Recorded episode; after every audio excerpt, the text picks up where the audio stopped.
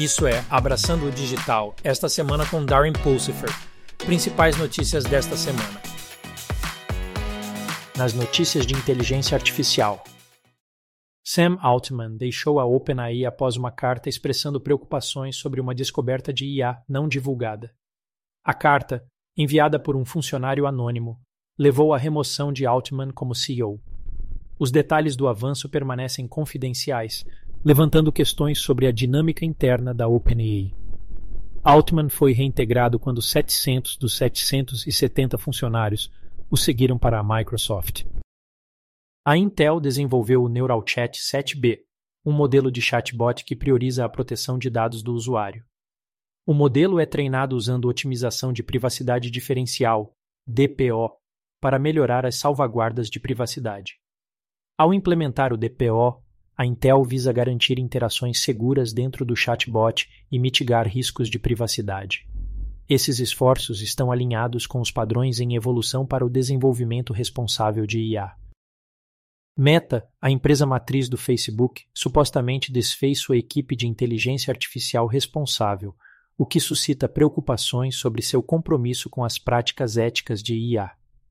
Críticos argumentam que a desmontagem da equipe pode minar os esforços para lidar com preocupações éticas e possíveis vieses nas tecnologias de IA da Meta, enfatizando o debate em curso em torno do desenvolvimento responsável da IA.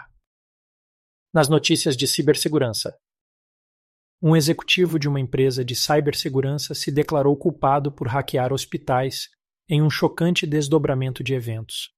O executivo, previamente encarregado de proteger os sistemas, admitiu explorar vulnerabilidades para benefício pessoal. A violação levanta sérias questões sobre ameaças internas e a necessidade de medidas de segurança robustas dentro do próprio setor de cibersegurança. A confissão de culpa ressalta o imperativo de protocolos rigorosos de cibersegurança e conduta ética, especialmente quando encarregado de proteger infraestruturas críticas como instituições de saúde. A União Europeia planeja expandir os regulamentos de cibersegurança para cobrir setores críticos como energia, transporte e provedores de serviços digitais como Amazon, Google e Microsoft. Isso visa fortalecer a cibersegurança em diversas indústrias devido ao aumento das ameaças cibernéticas. No entanto, alguns veem as novas regulamentações como uma maneira de capturar receita das grandes empresas de tecnologia. Um novo malware chamado Clearfake foi descoberto visando usuários de Mac. Ele se disfarça como um aplicativo antivírus legítimo, enganando os usuários a baixar software mal intencionado. Especialistas alertam para o potencial de roubo de dados e comprometimento do sistema.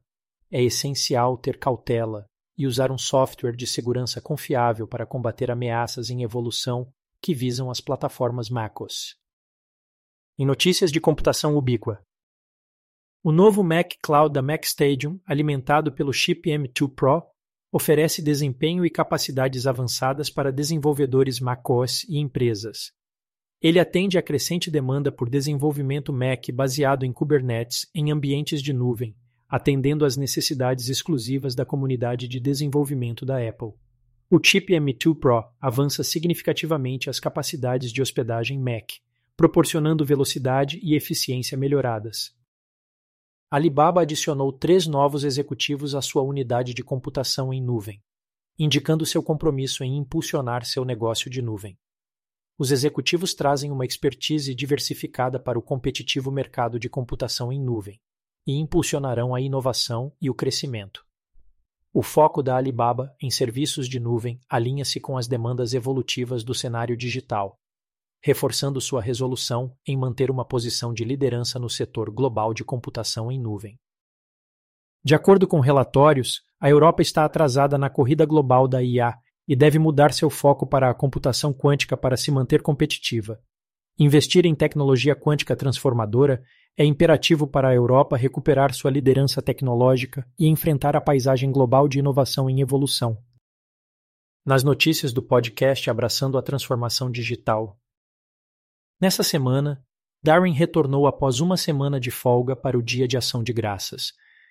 Ele entrevistou Louis Parks, o diretor executivo da Veridify, onde revelou as vulnerabilidades da infraestrutura crítica da tecnologia operacional. Além disso, Confira a nova marca e logotipos do Embracing Digital Transformation.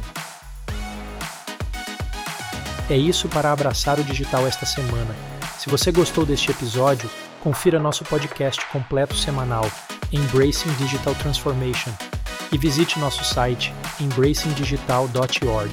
Até a próxima semana, saia e abrace a revolução digital.